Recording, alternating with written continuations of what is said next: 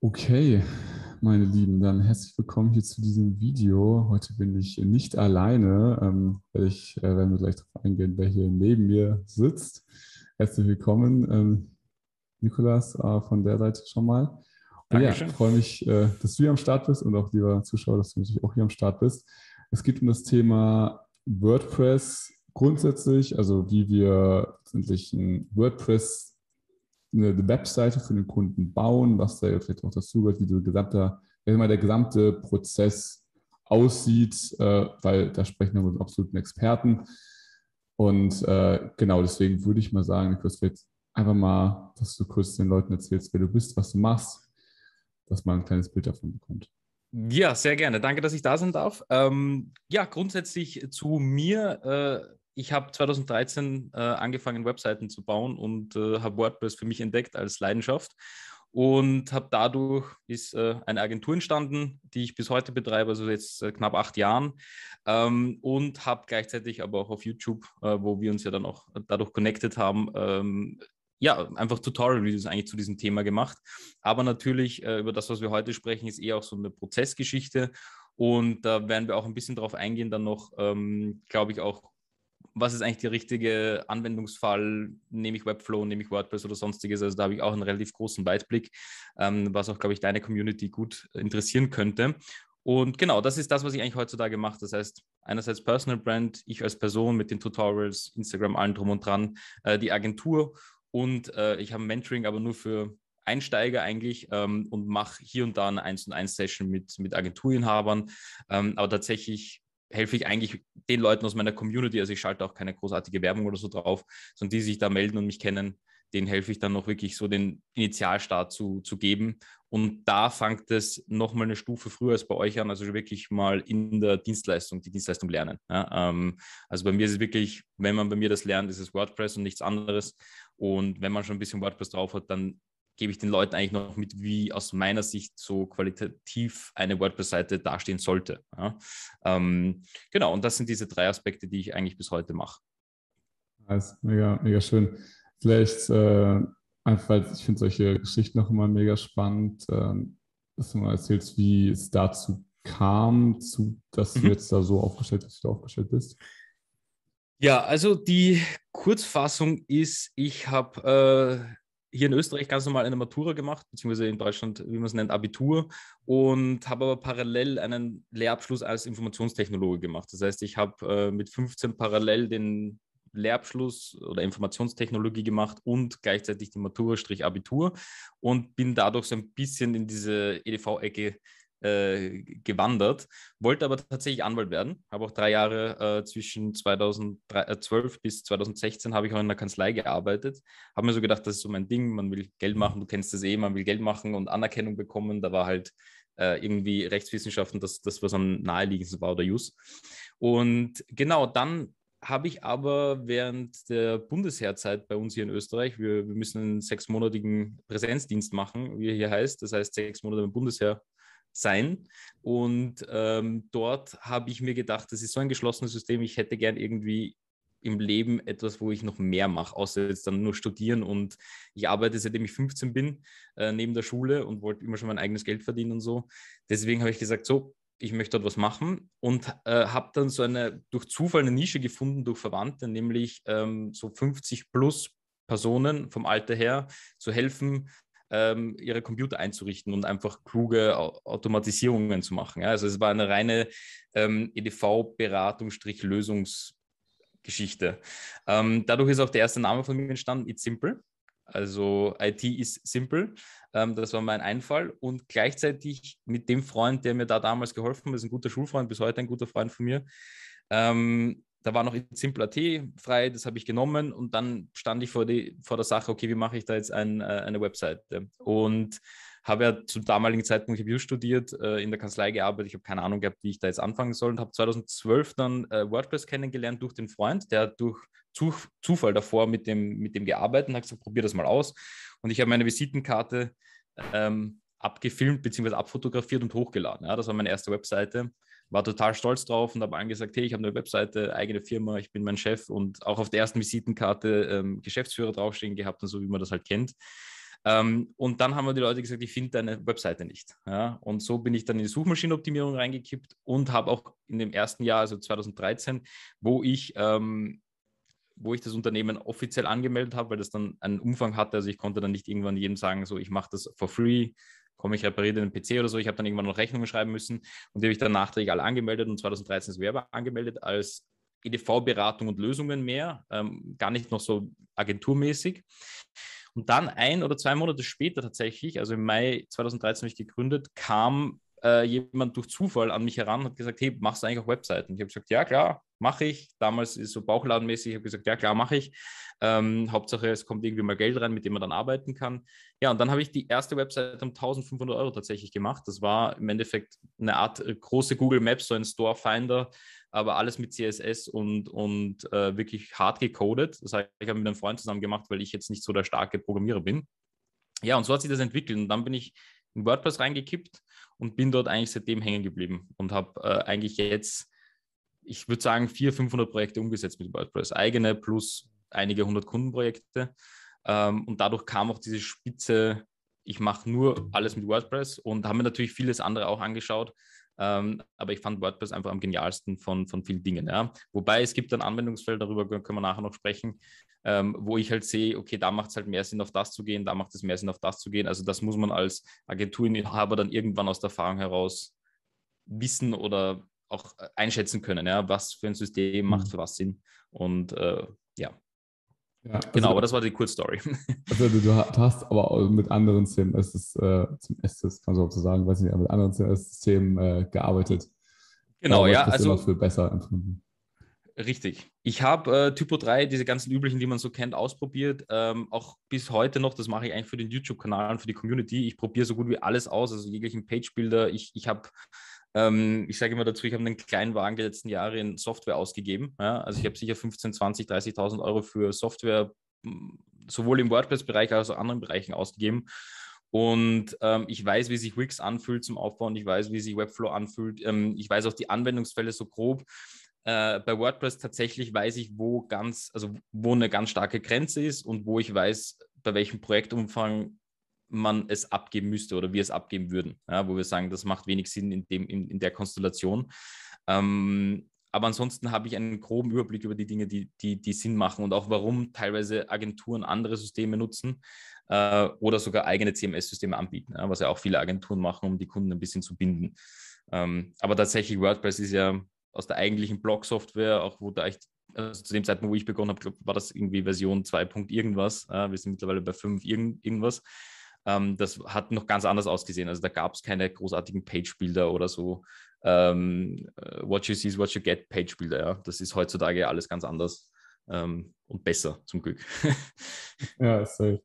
Ja, das ist, wenn man sich diese alten Screenshots anguckt, von irgendwie das damals ausdenken ist, ach krass. Ja aber man hat schon wieder vergessen, weil gewöhnt sich auch schon an neue Oberflächen.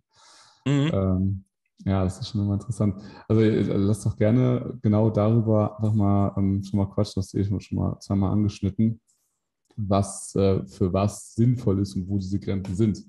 Das mhm. wäre, glaube ich, für viele Leute echt sehr interessant. Genau, also ähm, grundsätzlich, weil du auch vorher so ein bisschen über den Prozess gesprochen hast, ähm, wie wir so an, an, an, an Projekte rangehen, ja, beziehungsweise wie du es ja auch ähm, äh, mit deinen Leuten durchgehst. Also wir haben da ganz klar natürlich im, im ersten Schritt meist eine Art Wireframing in irgendeiner Form, dass wir halt mal aufzeichnen, okay, welchen Umfang hat das Ganze überhaupt? Ähm, und erstellen meistens daraus, ich sage jetzt mal maximal einen Click-Dummy, sodass wir ein bisschen grob die Effekte einschätzen können oder auch die Funktionen, aber nicht wirklich. Und dann das Ganze übertragen wir dann in Prototypen, was dann meist mit WordPress umgesetzt ist, also oder bei uns ausschließlich mit WordPress umgesetzt ist.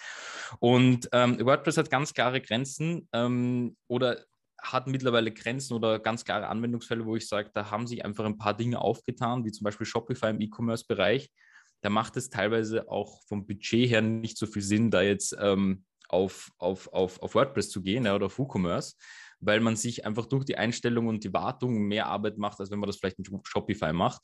Dafür muss man bei Shopify halt im Design vielleicht Abstriche machen oder man erwischt eine, eine Agentur, die, die wirklich einem das, das Theme auch in, in Shopify einfach baut. Ja. Ähm, dann ist auch noch immer der erste Punkt natürlich Budgetvolumen. Ja? Das heißt, ähm, wie Custom-Build wird das Ganze auch? Weil eine, eine klassische Unternehmenswebseite, so mit zehn Unterseiten, wo irgendwie ein Kontaktformular drin ist, die man so um 2.000, 3.000 Euro netto verkauft. Ähm, das ist, das kann WordPress super handeln, ist auch überhaupt kein Thema. Da ist man auch relativ frei. Ähm, es gibt nur ein paar Grenzen, wenn der Kunde wirklich extrem ins Detail geht. Wobei ist dann immer auch die Frage, ob man so einen Kunden möchte. Ja, weil das ist immer diese, diese erste Sache, die, den ich auch in der Community sage, ist, schau halt, welcher Kundenavatar überhaupt sein, also den du dir überhaupt vorstellst, weil wenn ein Kunde darauf be beharrt, sage ich jetzt mal, ein, dass sich das X vom mobilen Menü ja, in irgendeiner gewissen Form ähm, öffnet oder schließt, ja, oder da zehnmal draufdrückt am Tag, weil er seine eigene Webseite so geil findet, ist es halt die Frage, ob man diesen Kunden überhaupt weitergehend betreuen möchte. Ja, weil das sind einfach Kleinigkeiten, die das eigentliche Ziel dann einer Webseite verfehlen, nämlich dass man mehr Aufmerksamkeit bekommt, mehr Umsatz, ähm, vielleicht auch interne Prozesse einfacher macht, auch Recruiting, was viele vergessen ist, dass eine Webseite nicht nur Umsatz bringt und Aufmerksamkeit, sondern auch gleichzeitig, wenn sich die jungen Leute ja, in, in unserem Alter, so zwischen 20 und 30, dann ähm, anschauen, in welcher Firma die vielleicht die nächsten zehn Jahre verbringen wollen, schauen die sehr wohl, welche Webseite ist da up to date. Ja? Und dann wird halt auch Firmen, die eigentlich das Problem haben. Ja? Und da gibt es Agenturen, sich auch in, in, in deiner Community, die sich genau auf dieses Recruiting spezialisieren mittlerweile, weil die Firmen einfach keine, keine guten Leute kriegen, aber einfach, weil die Firmen denen auch einfach nichts Cooles anbieten. Ja? Das wirkt alt und eingesessen und da will halt kein 20-Jähriger da rein, der mit TikTok jeden Tag zu tun hat, möchte keine alte Webseite sehen und sich dort bewerben. Ja? Das ist halt so eine Sache. Genau. Und das sind so diese groben Aspekte, auf die wir halt achten. Natürlich dann auch Budget, äh, budgetlastig, wo geht das Ganze hin? Ähm, und von da weg kann man dann auch so ein bisschen schauen, okay, wie weit oder wie frei ist man dann mit WordPress? Weil, wie gesagt, also wenn man mit WordPress arbeitet, gibt es schon klare Grenzen auch in der Freiheit, was das Design betrifft. Zum Beispiel da ist ein grober Unterschied zu Webflow. Webflow, da kannst du wirklich sehr stark, sehr frei und sehr kreativ werden, wo WordPress früher aufhört. Dafür wird bei Webflow wiederum das technisch, also die technische Umsetzung dahinter, ja, verbunden mit einem CMS-System noch, um, wo du dann vielleicht Custom-Poster brauchst, die auch miteinander verbunden sind, ja, wo man, wo man ähm, echt viel Technik auch reinpacken will, sehe ich wiederum, ist WordPress die einfache Variante. Aber ich finde auch immer, es kann beides nebeneinander gut bestehen. Ja, da kannst du vielleicht auch was dazu sagen, aber ich glaube, es ist ähm, jedes System hat irgendwie so seine Daseinsberechtigung und jeder wird auch einen, einen Teil vom Markt abbekommen. Natürlich ist jede vierte Webseite mit WordPress gemacht ähm, und sehr suchmaschinenfreundlich, äh, ja, also wenn es gerade um, um das Thema SEO geht und so weiter. Aber es gibt natürlich bei allen Systemen Grenzen. Ähm, und dann gibt es wieder auch nur die, die harte Community, die sagt, das, ist, das macht alles keinen Sinn, wir müssen alles nur hart coden. Das, aber in Wirklichkeit, wenn halt ein Kunde zu dir kommt und sagt, ich möchte halt hin und wieder auch einen Text ändern, braucht halt ein cooles Interface und das bietet dann Webflow oder eben Ele äh, also, äh, WordPress in, in, Kombination mit irgendeinem Page-Builder wie Elementor. Hm, und das muss man halt auch einschätzen können. Ja? Und welche Kunden hat man und was benötigen die und daraus sucht man sich das Beste raus. Ja. ja. Also wenn, wenn die Wahl zwischen Webflow und WordPress steht und man, sag ich mal, keins von beiden kann, also jetzt so als mhm. angehender. Webdesigner, könnte man sagen, äh, ist es, würdest du jetzt wahrscheinlich auch bestätigen, eher wahrscheinlich ratsam, WordPress zu lernen, sich das anzueignen, da vielleicht mal irgendwie, weil da kannst du ja auch schon mit CSS und HTML so ein bisschen was mal bearbeiten, wenn du wirklich was ändern willst. Ja, ja. So, ähm, aber du hast halt also, zumindest mal eine Webseite, die irgendwie funktioniert und bis du das bei Webflow hinkriegst. Ich bin jetzt nicht so, so tief drin, unsere Webseite mhm. aber ich habe das, hab das mal versucht zu machen, aber schneller dran gescheitert als bei WordPress. Da habe ich mir mhm. fast gar nichts angeguckt, sondern einfach instant rumgeklickt. Ich meine, ja. Äh, das ist, ich, ich kann da auch Stunden drüber sprechen, einfach weil ich so tief in der Materie drinnen bin und das einfach tagtäglich erlebe atme und auch natürlich meinen Kunden mitgebe. Die Schwierigkeit ist, ist folgende. Ähm, bei WordPress hat man relativ schnell im Frontend, also das, was die Besucher sehen, halt ein Ergebnis. Ja? Das hat man nicht so schnell bei Webflow. Andererseits hat man im Nachhinein dann bei WordPress, wenn man zu einem Frontend was schön gemacht hat und sich alles zusammengeklickt hat und 100 Plugins hat, hat man bei Webflow im Nachhinein nicht mehr so das Problem, auch wenn es länger gedauert hat. Bei WordPress kann das ein Problem werden. Ja? Und das ist auch das, was eine Webseite von ähm, irgendeinem, irgendeinem Anfänger, sage ich jetzt mal, ja, dass das gar nicht negativ gemeint ist oder wertend gemeint ist, der das halt jetzt schnell hin, also im Frontend schnell hinbekommt und, und ähm, das auch halbwegs gut aussieht oder so, der Kunde kommt zwangsweise meistens nach zwei Jahren zu uns ja, oder drei Jahren, mhm. weil er merkt, dieses System crasht irgendwo. Unsere Webseiten sind ein bisschen weitsichtiger aufgebaut. Das heißt, wir nutzen halt Tools, Ähm, auch von der Technik her nutzen wir Dinge, die relativ langlebig sind, dass diese Webseite relativ lange ohne Probleme fährt, was bei WordPress schon so ein Thema ist, weil dort kommen Updates. Webflow ist ein bisschen ein geschlossenes System. Da kommen nicht großartige Updates oder so und da wird die Webseite auch nicht zerschossen, nur weil du irgendwie ein Tritt-Plugin mal schnell aktualisierst. Deswegen macht es auf jeden Fall, glaube ich, aus meiner Sicht Sinn, was ich gemerkt habe, auch in meiner Community. Es gibt vom Persönlichkeitstyp her diejenigen und diejenigen. Es gibt diejenigen, eher so wie mich. Ja. Ich glaube, du bist da auch in dieser Region eher so, ich bin zum Beispiel vom Persönlichkeitstyp eher Architekt. Das heißt, mhm. ich, ich kann schon sehr tief in eine Ebene reingehen und mag das Sachen zu bauen, aber ich, ich halte mich nicht ewig an den kleinsten Pixel-Details auf.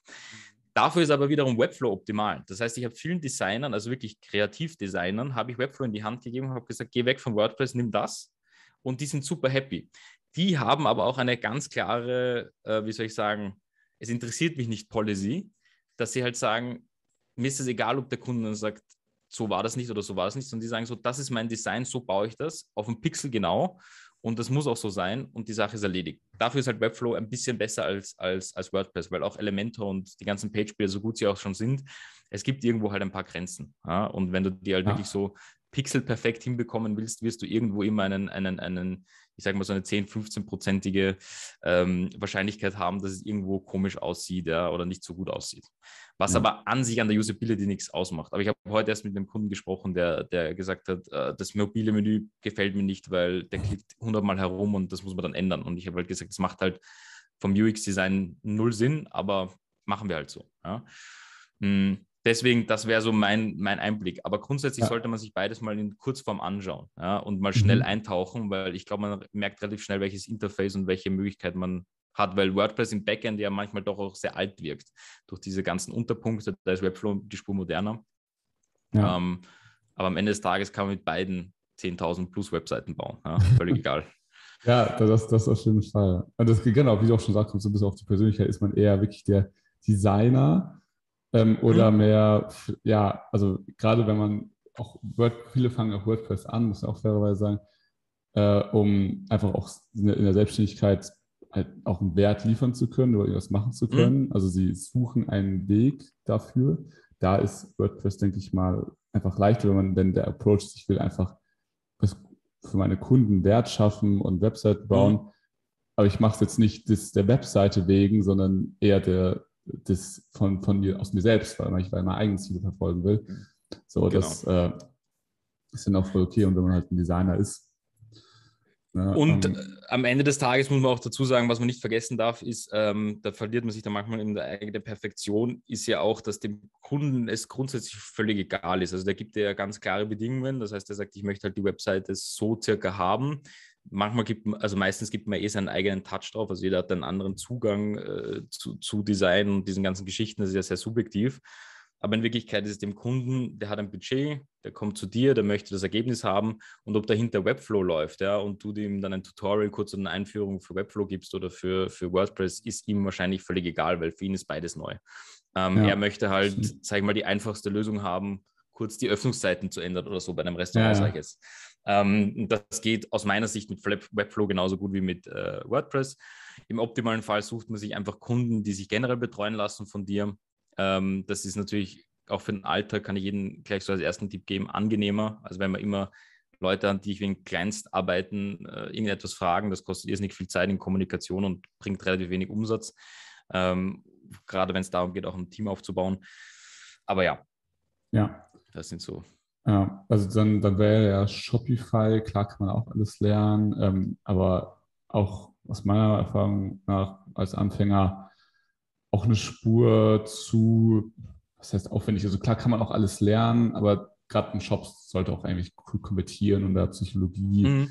so verstehen und so. Das ist nochmal, finde ich, finde ich eine Spur, Spur intensiver, gerade wenn du wirklich mit wem arbeitest, der, der schon zum, zum Beispiel eine große Brand hat.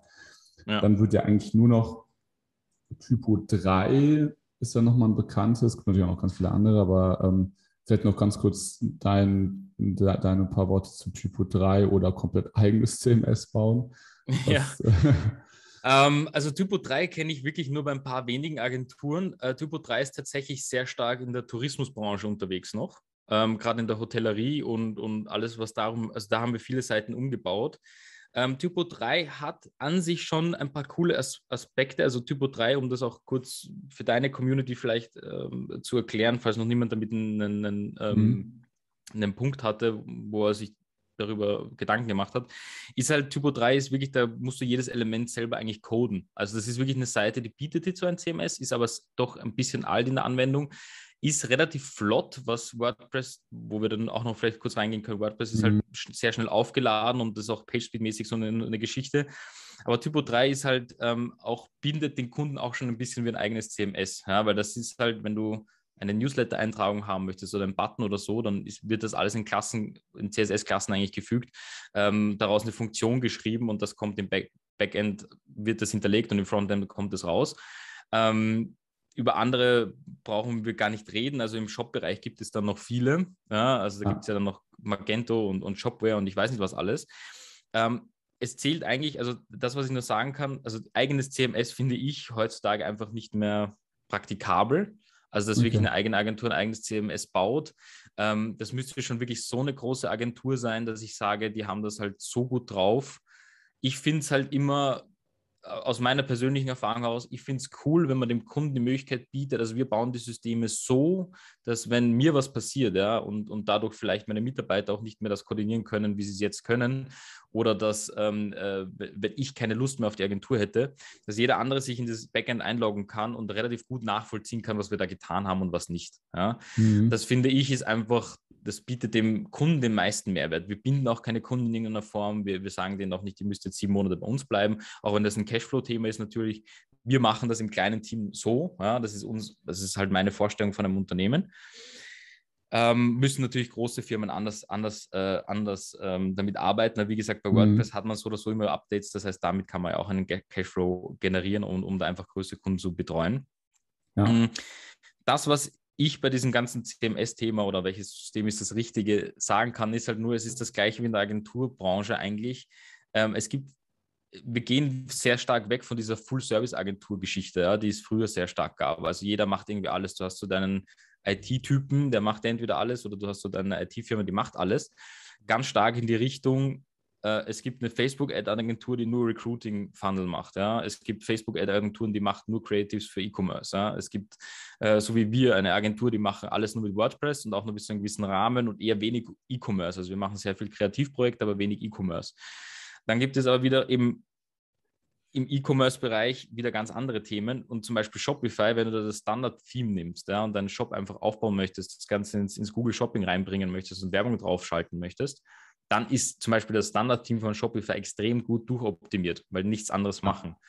WooCommerce dagegen, da, das klemmt sich halt in das Theme ein, was du vielleicht installiert hast oder in das eingebaute Theme, was du installiert hast. Und da wirst du halt den Checkout jedes Mal aufs Neue zum Beispiel optimieren müssen. Das ist bei Shopify gar kein Thema.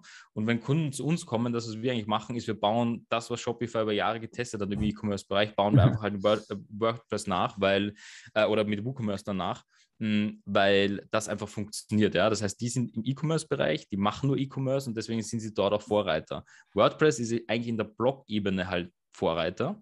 Das heißt, wenn es um zum Beispiel Blog-Themen geht äh, oder eben eine Firmenwebseite, um organisch Aufmerksamkeit zu bekommen und eben einen Blog zu machen, ist halt WordPress aus meiner Sicht die beste Variante. Ja? Ähm, da ja. kommt nichts drum herum. WordPress arbeitet auch sehr eng mit Google zusammen, um, um, um so Core Vitals und so weiter zu besprechen. Was macht Sinn, was macht nicht Sinn. Und da kommt man auch relativ einfach zu schnellen Ergebnissen. Aber dafür ist wiederum die Diskrepanz zwischen einer schlechten WordPress-Webseite und einer sehr guten meilenweit groß. Also ja. sie schauen im Frontend relativ ähnlich aus, aber im, im Backend ist das, sind da Welten dazwischen. Ja.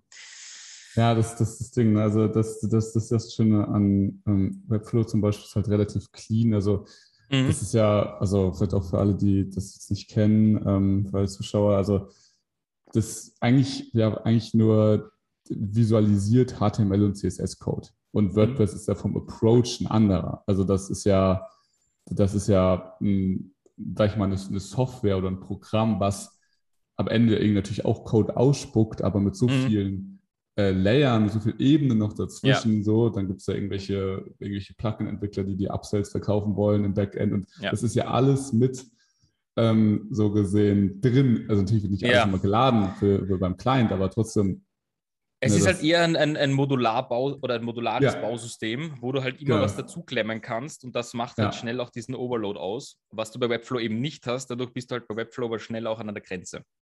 Nicht aus dem Designtechnischen, aber aus dem Tech, also aus dem aus dem technisch-technischen. Also genau, wenn es also, also, um also musst, Funktionen du, geht. Ja. Du musst so gesehen jeden Skill, wenn du, also sag ich mal, es gibt zum Beispiel bis dato noch keine Kommentarfunktion standardmäßig bei Webflow. Das heißt, wenn du das mhm. haben willst, musst du entweder wissen, wie man sowas programmiert und das dabei jetzt auch, ne, mit, dann muss das ja irgendwie genau. werden und so. Also das sind, das sind alles Sachen, die kann halt WordPress schon. Von daher, angenommen, man hat sich jetzt irgendwie so alle Vor- und Nachteile durchgelesen oder angehört oder gesagt, okay, dann starte ich mit WordPress äh, wäre ja mal interessant, weil das hast du ziemlich gut gerade so zusammengefasst, eine Webseite grundsätzlich schön von außen zu kriegen, ist nicht so schwer. Mhm. Also vielleicht einfach ganz kurz ähm, irgendwie in einem Satz, was, was denkst du, darf man Themes, gute Themes grundsätzlich verwenden oder, oder weil doch Leute, die sagen, alles selbst coden bei WordPress, das ist ja, ja. USP, also was ist da so dein, dein Take zu? Also also ich bin ein Freund davon und das ist das, was ich auch jedem empfehle, auch meiner Community ist immer, such dir genauso wie bei allem anderen im Leben, du willst nicht vier PCs gleichzeitig verwenden, sondern du willst ein Ding verwenden, wo du dich gut auskennst. Ja? ja. Ähm, und so ist es im Endeffekt bei WordPress auch. Das heißt, such dir äh, oder probier zwei, drei Dinge aus oder Themes. Ja? Am besten immer nach den Installationen und den aktiven Verkäufen zu gehen. Also es gibt einfach Bestseller-Themes und das hat einen Grund. Wir haben zum Beispiel eins aus Wien, ähm, das Enfold-Theme, das ist weltweit einer der Bestseller auf, auf, auf Theme Forest und so weiter. Ja. Das hat halt seine Daseinsberechtigung, weil es einfach so gut ist. Und ich kenne Agenturen, die machen alles nur mit dem. Ja? Ähm, ja. Die wissen halt genau, wo sind die Grenzen. Die können dann auch eben ablehnen, wenn sie wissen, das Theme bietet das nicht an oder kann es zum Beispiel nicht irgendeine Sonderfunktion machen, ähm, gerade im Anfangsbereich, wenn du eben keine Programmiermöglichkeit hast. Ansonsten eben da ein paar Dinge raus, äh, rauspicken. Mittlerweile würde ich natürlich empfehlen, so etwas wie Divi, das ist eher schon ein mhm. Page-Builder mhm. oder eben Elementor, das sind welche, wo du wirklich alle Ecken auch programmieren kannst. Äh, also nicht programmieren, aber du kannst alle Ecken stylen. Das heißt, du kannst jedes Archiv, 404 Seiten, Fehlerseiten, Suchergebnisseiten, diese ganzen Sachen kannst du relativ gut mit denen stylen. Hast auch ein cooles Designmanagement, das heißt, du hast halt fixe ja. Farben, die du in der Website hinterlegen kannst, ähm, was Webflow auch anbietet. Das gab es vor, vor ein paar Jahren, aber WordPress alles noch nicht. Und da ist wirklich nur die einzige Sache dann noch, dass du schaust, also dass man schaut, dass man so ein Ding halt nutzt und das mit so wenig als möglich Plugins, ja, dass man sich irgendwo ja. auffällt zwischen 10 und 15, maximal 20 Plugins und schaut, dass man nicht für jede kleinste Funktion halt irgendwas dazu installiert, ja, weil Dritt-Plugins machen oftmals die, die, die, die, die meisten Probleme, sage ich jetzt mal, weil die werden selten abgedatet. Also grundsätzlich danach gehen, wie oft wurde das verkauft, je öfter das verkauft wurde, desto besser nicht den Fehler machen, den ich auch am Anfang gemacht habe, äh, wenn du einen Friseur als Kunden gewinnst, dass man auf irgendeine Plattform geht und sagt Friseur-Theme, ja, und man installiert jedes Mal irgendein Friseur-Theme und dann ein, ein, ein Mechaniker-Theme und ich weiß nicht was. Ja, ja. Da ist jedes Mal ein anderes Interface, andere Probleme. Wenn du mit einem Theme arbeitest und das immer nutzt, weißt du, wenn ein Fehler aufkommt, wird das bei allen Kunden bei dir aufkommen. Du musst es einmal lösen, kannst es überall revidieren ja, oder den Kunden relativ schnell umbauen. So machen wir es. Wir nutzen zum Beispiel eigentlich fast immer derzeit nur Elementor.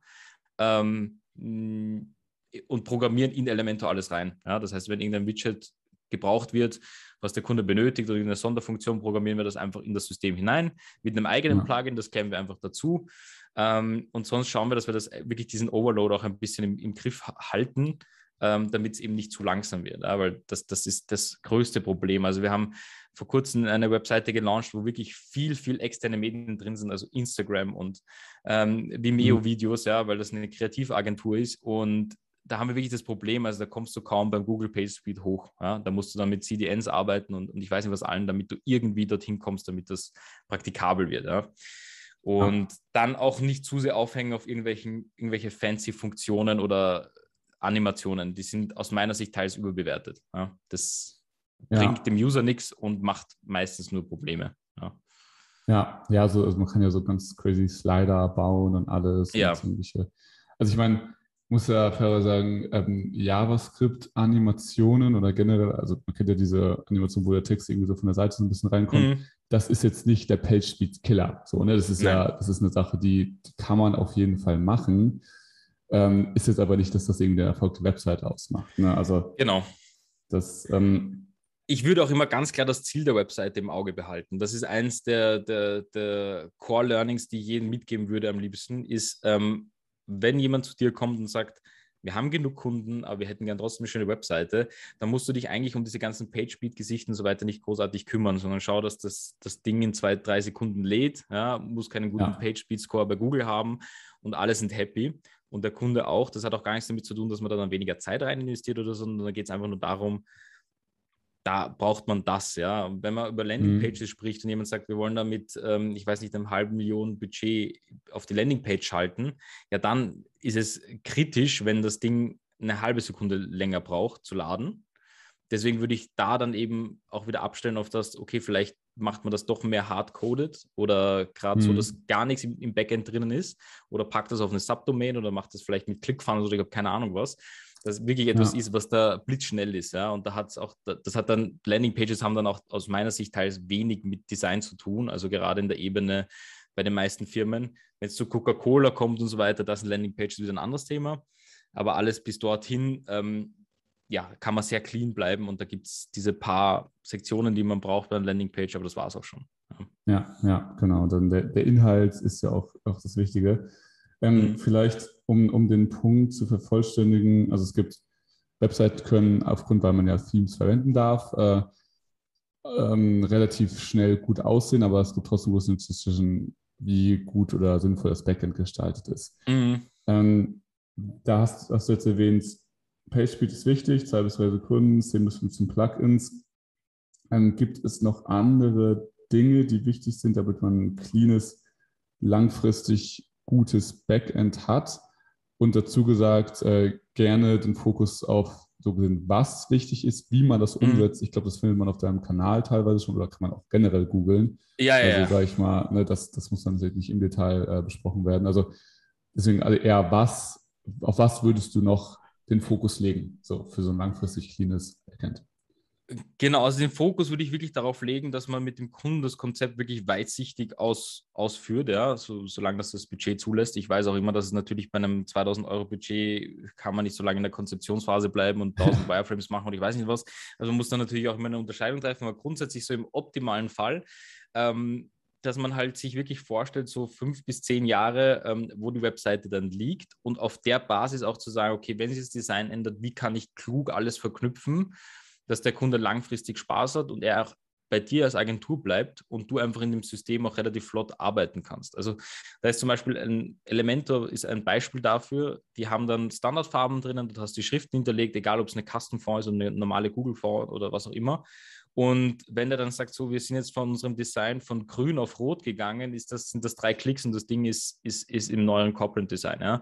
ja. Ähm, mit ein paar Anpassungen. Sowas ist natürlich aus meiner Sicht sehr klug und gleichzeitig natürlich diesen, diesen, diesen Overload an Dingen in irgendeiner Form halt nicht zu machen im also im Normalfall sind das Plugins, ja, also dass man nicht mhm. für jede kleinste Funktion Plugins dazu installiert.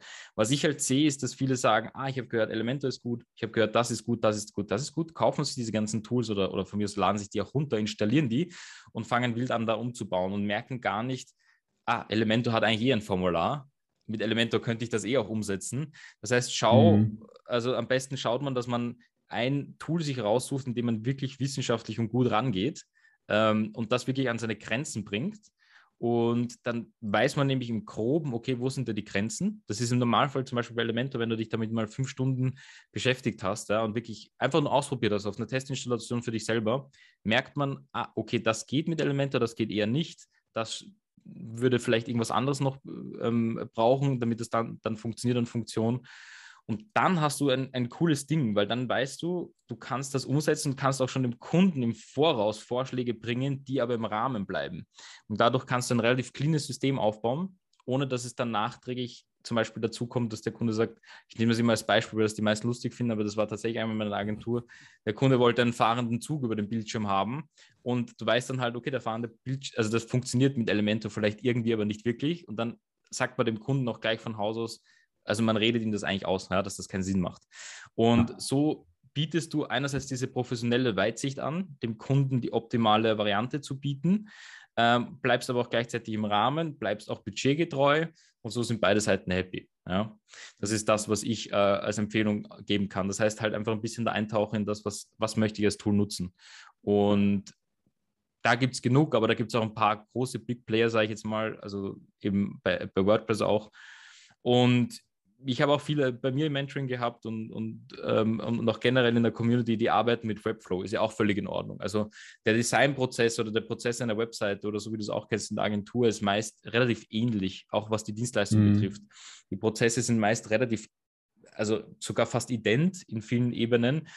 Ob du es dann mit WordPress umsetzt, Webflow oder auch nicht, da geht es einfach wirklich nur darum, dass du das Ganze professionell anbieten kannst in einer gewissen Zeit und dich auch nicht verkalkulierst großartig oder dann ewig in einem System hängen bleibst. Und wenn ja. du das hinbekommst, ähm, sind, glaube ich, beide Seiten happy. Ja. ja, ja, ja. Würdest du dann sagen, äh, lieber, sag ich mal, die wirklich die ganz Basic Basics, also das sind nicht die Einstellungen, aber lieber die Basics von HTML und CSS zumindest mal sich anschauen oder ein bisschen verstehen, ehe man, also gerade gibt es irgendwie Sachen, zum Beispiel beim Team kann man nicht einstellen, äh, dass so ein so Logo, so, so ein kleines Branding-Logo weggeht.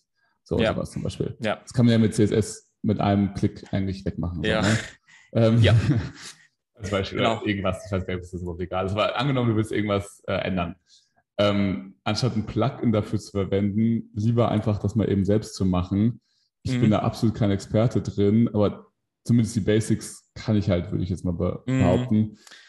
Hältst du das für sinnvoll oder teilweise? Also ich, okay ich würde es so machen, wie ich es gemacht habe. Ich habe zwar PHP programmiert in, in meiner Schulzeit und habe das können, also oder konnte es zum damaligen Zeitpunkt notgedrungen.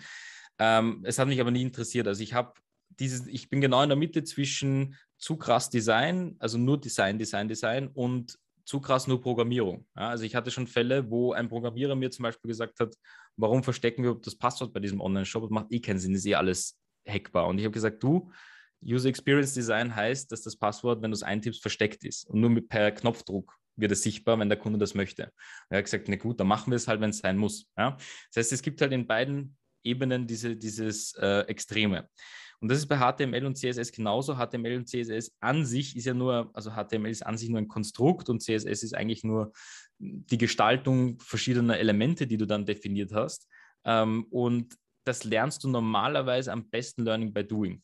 Ja? Mhm. Ähm, was man tun kann, ist, äh, ich glaube, freecodecamp.org heißt das. Ja? Das, das mhm. empfehle ich immer jedem auch aus der Community. Da kannst du mal so diese, diese paar Beispiele durchgehen, um ein Gefühl dazu bekommen. Aber in Wirklichkeit ist es so wie bei der Programmierung. Die meisten stellen sich das so vor, da sitzen alle Mark Zuckerbergs da und, und ähm, programmieren das in einem darunter. Aber in Wirklichkeit, das, was auch mein Programmierer macht äh, im Team, ist, wir sagen, wir haben Problem A, er sagt, okay, ich habe mal Problem C gehabt, das so circa ein bisschen wie das ist, mhm. geht an die Sache heran und in dem Prozess sucht er sich dann einfach die passenden Dinge raus. Das heißt, bevor man rein jetzt HTML und CSS lernt, lernen, sollte man einfach lernen, schnell recherchieren zu können und die richtigen, das meine ich, ja, genau. genau die richtigen Ressourcen zu kennen. Das heißt, dass ja. du weißt, du, du, du, klatscht das nicht jeden Code da ins System rein, den du findest, äh, sondern du weißt genau, wenn du halt auf einer gewissen Seite landest, dann ähm, wird das verifiziert sein, ja, und dann ja. ist das auch da drinnen. Und gerade bei WordPress kann ich nur sagen, auch zu diesen ganzen HTML- und CSS-Geschichten, wenn man dann eben auf die, die Empfehlung von mir davor zurückgeht, ja, auf Bestseller-Themes und Plugins zurückzugreifen, kannst du dir sicher sein, dass dieses Problem schon irgendwann mal aufgekommen ist. Das heißt, du wirst es in irgendeinem Forum oder maximal in den Kommentaren unter dem finden oder das Team wird das auch wissen. Und dann ja. hast du den CSS-Code dort schon und den gibst du einfach nur in das System rein, die Sache ist erledigt. Aber du wirst mit der Zeit es dann einfach lernen, wenn du damit ein bisschen spielst. Und das ist auch das Klügste, wie man das lernt, weil HTML und CSS rein zu lernen, damit kannst du nicht, also HTML so zu lernen, nee. ist richtig langweilig. Da hast du wenig, wenig Erfolg, den du siehst. Ja? Da ja, siehst du ein paar Zeilen und machst dieses klassische Hello World oder sowas ausgegeben wird. Das ist richtig langweilig. Ja? Also ja, für die meisten, sage ich mal. Also was, was war ja auf jeden Fall, also dann sage ich mal, man, man baut die Homepage, geht erstmal davon aus, man mhm. kann Theme machen. Dann stößt man auf ein Problem. Beispiel, äh, was ich zum Beispiel mal konkret hatte, äh, weiß ich noch, ich wollte ähm, das Formular cleaner machen, also war statt, also der, die, die, die Schrift, ihr Name oder irgendwas stand oben mhm. drüber. Ich wollte aber im Formular, also mhm. als grauer Platzhalter so, der weggeht, wenn man, wenn man was reintippt. Und ich hätte in dem Fall natürlich auch ein ein äh, Formular-Plugin runterladen können, was das kann und noch tausend andere Sachen. Ich wollte wirklich nur in dem Basic-Theme, in diesem Basic-Formular, was dabei war, einfach das ändern. Mhm. Und da war es dann halt klüger, kurz zu googeln und rauszufinden, wie, wie baue ich den Platzhalter in dieses mhm. Theme-Formular ein, anstatt ja letztendlich, wie du schon auch davor gesagt hast, irgendwie schon nochmal ein weiteres Plugin runterzuladen, obwohl alles andere perfekt war, nur wirklich diese kleine Sache. Ja, genau. Die, die, ja, die meisten, gerade am Anfang, nehmen den Ansatz dann, okay, ich nehme ein anderes Formular-Plugin und habe nur sieben Formular-Plugins. Was die meisten aber nicht wissen, ist, dass die meisten Plugins auch direkt eine neue Tabelle in der Datenbank erstellen. Ja? Also WordPress funktioniert ja. ja mit einer MySQL-Datenbank. Ähm, und also ich habe meine Seite zum Beispiel bis vor zwei Jahren habe ich einfach über die Jahre immer mitgezogen und bin erstmal drauf gekommen, wie riesig diese Datenbank war, ja, weil ich immer halt was drüber installiert habe, drüber installiert habe, drüber installiert habe. Das heißt, das ist halt ein großes Thema und da ist natürlich dann gerade bei solchen Sachen, ist es wirklich halt cool, wenn man so den Weg ins CSS findet zum Beispiel, ja. um das halt äh, anzupassen. Wobei halt es kommt auf die Funktion drauf an. Manches, also wenn man zum Beispiel so einen Placeholder-Text dann rein haben möchte, muss nicht immer heißen, dass alles per CSS machbar ist. Also CSS ist mehr auch so eine Designgeschichte, genau, dass man alles zurechtrückt, ja, groß, klein macht und so weiter. Wenn es zur Funktionalität kommt, kann man, muss man entweder drauf programmieren oder drüber programmieren oder auf ein anderes Tool um, um, um, umsteigen. Ja. ja. Ja, nee, aber das ist ja, also das ist Aber Recherche ist Gold wert, also generell. Ja, also das ja. ist, weißt du ja auch, egal was man tut im Leben, ich glaube, ähm, wir haben das tatsächlich damals im EDV-Unterricht, ich habe es gehasst. Äh, das, was wir immer machen mussten, ist, äh, unser Lehrer ist gekommen und hat gesagt, äh, das ist das Problem und jetzt recherchiert. Ja? Und wir haben uns gedacht, das ist so bescheuert. Du weißt doch alles, wie das funktioniert. Sag's uns einfach schnell, dann können wir nach Hause gehen und, und äh, machen, was man so mit 15 macht. Und im Nachhinein ist mir erst bewusst geworden, was er in uns ausgelöst hat, weil ich habe, also ich bin jemand, das ist auch oft so in meiner Community, die sagen so, ich habe das und das Problem. Und sage ich so, schreib den Theme-Hersteller. Ja? Ja. Weil das ist das Theme, der wird am schnellsten die Antwort haben. Und ähm, dann sagen aber andere oder fragen mich auch zuerst. Also ich habe wirklich äh, am Tag, ich weiß nicht, wie viele Nachrichten, du, du kennst dich ja mit Elementor aus, kannst du mir schnell sagen, wie das so und so funktioniert. Ich antworte damit tatsächlich gar nicht, darauf gar nicht mehr, weil, weil das auch, ich, ich finde es nicht frech, aber es interessiert mich auch tatsächlich nicht. Weil ich ja. mir denke, das ist halt ein massiver Punkt, der, den viele unterschätzen, diese Eigenrecherche. Und ja in meinem Mentoring wissen die Leute, ähm, die, die kriegen auch teils einen Telegram-Zugang direkt zu mir. Die recherchieren wirklich Stunden, Stunden, Stunden und ich weiß, wenn die mir die Frage dann stellen, haben die tatsächlich schon einen Tag oder zwei recherchiert und sagen, ich komme nicht weiter und dann helfe ich aus. Ja. Aber das ist dann dieser Biss, den es ausmacht, um fast jedes Problem und vor allem im WordPress-Bereich, weil es da eigentlich fast alles gibt und alles mal irgendwie gelöst wurde, dass man das findet. Ja. Ja? Gerade am Anfang, also, also wenn man Anfänger ist, was ja überhaupt nicht schlimm ist, da sollte man sich vielleicht nicht direkt äh, an das Angebot von Mercedes setzen und sagen, ich will auch eine Webseite bei euch bauen, sondern genau. dann vielleicht lieber einfach mal das lokale Restaurant von dem an, dem es eh nicht so krass auffallen würde, ob das, das so und so oder so und so gelöst ist, da lieber einfach genau. mal mit anfangen. Das genau. wird dann einfach immer besser werden mit der Zeit und dann sind wir schon, glaube ich. Also jeder hat und, und es ist auch am besten, wenn man am Anfang in viele Fehler rennt, weil aus denen lernst du halt am schnellsten. Oder wirklich aus diesen schlaflosen Nächten habe ich auch am meisten gelernt. Einfach weil das wird ja kein zweites Mal passieren. Ähm, und ja, das, da muss jeder irgendwie durch, weil die, niemand hat bei Null angefangen und war Profi. Ja, ähm, deswegen ist immer ein Prozess. Genau, da gibt es ja auch mega viel. Also das, äh, das finde ich auch einfach eine ganz coole Überleitung so zum, zum Abschluss.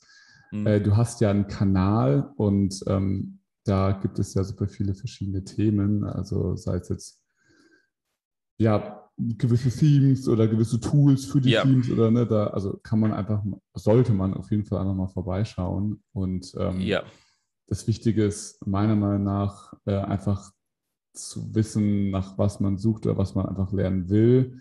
Und das kann man dann auf jeden Fall lernen. Ne? Und dann auf jeden Fall.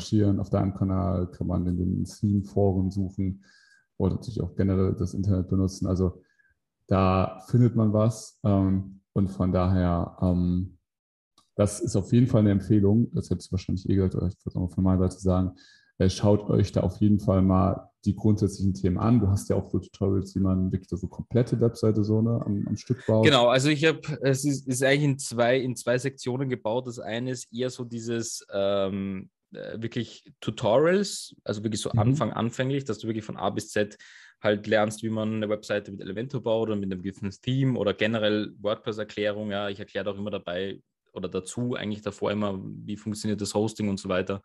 Das ist wirklich für pure Anfänger oder jemanden, der selber die Webseite bauen will. Und die zweite Ebene ist dann eigentlich schon so dieses Agenturgründungsthema. Ja, da, darüber mhm. spreche ich schon seit 2017 eigentlich. Da habe ich meine Story mal geteilt und habe auch den Leuten so Tipps mitgegeben, äh, wie meine Anfänge war. Also ich wollte eigentlich nur so eine Art Tagebucheintrag immer wieder machen mit, mit Themen. Ich glaube, das erste Video habe ich hochgeladen zu, zu Selbstständigkeit in Österreich äh, und, und, und Unternehmensgründung 2017. Und ähm, das dritte ist dann eben auch die, die Optimierungsebene. Ja? Also einerseits, du hast eine WordPress-Seite, willst du optimieren für, für deine eigenen Sachen. Ähm, und, oder hast eine Agentur, die du auch noch weiter optimieren willst. Also bei mir gibt es wirklich von A bis Z alles. Irgendwie ja, so ein bisschen ja, quer durch. Ich habe es versucht, halt gut zu ordnen, aber in, im Normalfall, jeder, der vielleicht neu auf meinem Kanal kommt und mit den 300 60 Videos oder 70 Videos, die sind jetzt über die Jahre äh, überfordert ist, einfach auf meine Webseite gehen, nikolaus-korber.com. Dort kann man, äh, dort habe ich eine Search Engine hinterlegt, die wirklich spezifisch nochmal in die Themen reingeht. Also dort kann man nochmal die Spur ja. besser suchen als auf, auf YouTube. Ähm, ja. Genau, weil es auf dem Channel ja nicht wirklich was gibt zum Suchen, sondern nur direkt die Suche. Aber ja, ich glaube, da wird jeder mhm. fündig und happy. Mega nice. Ist auch, ist auch spannend, weil die das erste Video, was du hochgeladen hast, vor fünf Jahren, äh, Domainname finden, äh, mhm. also vielleicht zumindest das, was jetzt noch online ist, ähm, ist ja auch der erste Schritt Ne? Also das ist irgendwie so, ja, man ja, muss ja. anfangen mit einer Domain und das ist irgendwie passenderweise genau das. ich wollte damals, also die Journey hat wirklich so begonnen. Ich habe mir so gedacht, was sind eigentlich die ersten Schritte? Und ich habe mir halt beim Domainnamen finden schon schwer getan, habe nicht mal gewusst, was eine Domain ist äh, und habe mir gedacht, okay, das dokumentiere ich jetzt einfach. Und ähm, seitdem sind, und ich, ich lösche eigentlich auch eher selten Videos. Ja. Es gab noch so ein mhm. paar, wo ich ich weiß nicht, so irgendeine Review zu irgendeinem Kurs oder irgendwas mal gemacht habe, was dann überhaupt nicht thematisch war. Aber ich habe auch eine Zeit lang viel ausprobiert. Also ich habe auch so eine 30-Tage-Vlog-Challenge mal gemacht. Die habe ich zum Beispiel runtergenommen. Äh, da habe ich 30 Tage einfach gefloggt und, und, ja. und damals in Agenturalltag die Leute mitgenommen und so. Also ich habe viel ausprobiert. Mittlerweile ist es ganz klar einfach nur mehr äh, Bezug auf Agentur. Ich habe auch einfach gemerkt, dass ich ich habe irrsinnig viele Aufrufe, aber es bleiben relativ wenig hängen. Ja? Also ich ja. habe ähm, im Monat wirklich 30, 40, 50, 60.000 Aufrufe, was für diese Nische relativ groß ist, aber die meisten sind, glaube ich, ein bisschen überfordert, weil ich dann mit so vielen Themen früher reingefahren bin ja, und teilweise gezeigt habe, wie man Snapchat löscht und dann am nächsten Tag habe ich gezeigt, wie eine Ringleuchte funktioniert. Und ich habe das eher so als, als wirklich so ein Fenster in, in, mein, in meine Leidenschaft äh, genommen ähm, ja. Habe dabei aber ein bisschen vergessen, wie, wie richtiges Branding funktioniert. Ja. Und das habe ich jetzt seit ein, zwei Jahren halt äh, mehr drauf als früher. Ähm, ja. Aber den Prozess lasse ich trotzdem oben, weil man einfach, so wie jetzt, einfach immer wieder ein schönes Gesprächsthema dadurch findet. Ja. Und die Leute auch sehen, dass ich nicht YouTube begonnen habe, um Geld zu verdienen, sondern dass wirklich einfach ein, ein Leidenschaftsdrang von mir war. Ja. Auf jeden Fall, auf jeden Fall. Das ist, äh, das ist auch super wichtig, finde ich. Ja, mega. Richtig schön. Also ähm, ich glaube, da, da konnte man super, super viel mitnehmen. Ähm, und genau, wenn, also wir haben ja gesagt, äh, die Webseite verlinke ich natürlich auch nochmal hier drunter, die, den Kanal auch auf jeden Fall abchecken. Die Suche findet man dann, wenn man auf deine Webseite Einfach meinen Namen eingeben, irgendwie kommt man irgendwie überall irgendwo hin. Ja? Also ja, solange genau. man mit meinem Namen arbeitet, äh, findet man eigentlich alle Dinge von mir, ähm, sowohl Agentur als auch, als auch, als auch ähm, äh, die persönliche Website und so. Ähm, ja. Genau. Der Rest cool. sollte dann eigentlich findbar sein. Sehr, sehr schön. Nice. Äh, dann würde würd ich sagen, äh, bei Fragen, ihr kennt das Ganze, äh, schreibt das gerne einfach in die genau. Kommentare direkt. Dann schauen wir da mal rein. Äh, außer bei Fragen zu Elementor und technischen Sachen, da wisst ihr, schreibt Ja, nein, also, aber das, also, das, wenn es direkt, ich, ich muss sagen, äh, da, da, muss ich vielleicht noch kurz erklären, wenn es direkt unter einem Elementor-Video ist, ja, und das der Community hilft, dann ja. Aber wenn es so ist, so ich möchte meine Beauty-Seite aufbauen und ich brauche einen pinken ja. Button, das bringt nur einer Person etwas und das genau. fällt für mich eher in die Kategorie rufen der Agentur an. Wir machen sie vielleicht als Dienstleistung, aber auch eher nicht. Aber ansonsten, ähm, ich habe auch eine Facebook-Gruppe zum Beispiel mit 1600 oder 700 Leuten, wo es nur um diese, mhm. diese Themen geht. Da gerne reinschreiben, dort helf, hilft auch die Community mittlerweile, äh, nicht nur ich. Ähm, aber eben nicht irgendwelche weirden Sachen bei Videos posten 100%. oder, oder 100%. auf Instagram, ja. Also das genau. macht wenig also Sinn. Das, das, also wir sind ja auch alle irgendwie Unternehmer und es nicht irgendwie, also nicht belangen wollen, dass sich die ganze Zeit gucken, wer schreibt uns denn mal, wie können wir da irgendwie antworten. Und genau. Das halt auch teilweise einfach wertschätzen oder zumindest verstehen, muss dann nicht irgendwie dann direkt mit uns arbeiten, aber einfach nur, ja, vielleicht mal selbst vorher schauen. Auf jeden Fall genau. aber trotzdem zu ganzen, sag ich mal, strategischen, was ist generell wichtig und so weiter. Das, das sind auf jeden Fall Sachen, die sagt einem Theme-Anbieter nicht unbedingt. Und da äh, genau. super gerne einfach reinschreiben ähm, und dann, ja, geht's. Lesen wir die durch. Schon, genau, es bestimmt noch ein paar, paar weitere, die es gibt, falls euch das interessiert hat. Und in diesem Sinne äh, wünsche ich euch ganz viel Spaß äh, mit den weiteren Videos, falls ihr die noch nebendran oder unterhalb dieses Videos anschauen wollt. Und in dem Sinne, ähm, bis zum nächsten Mal.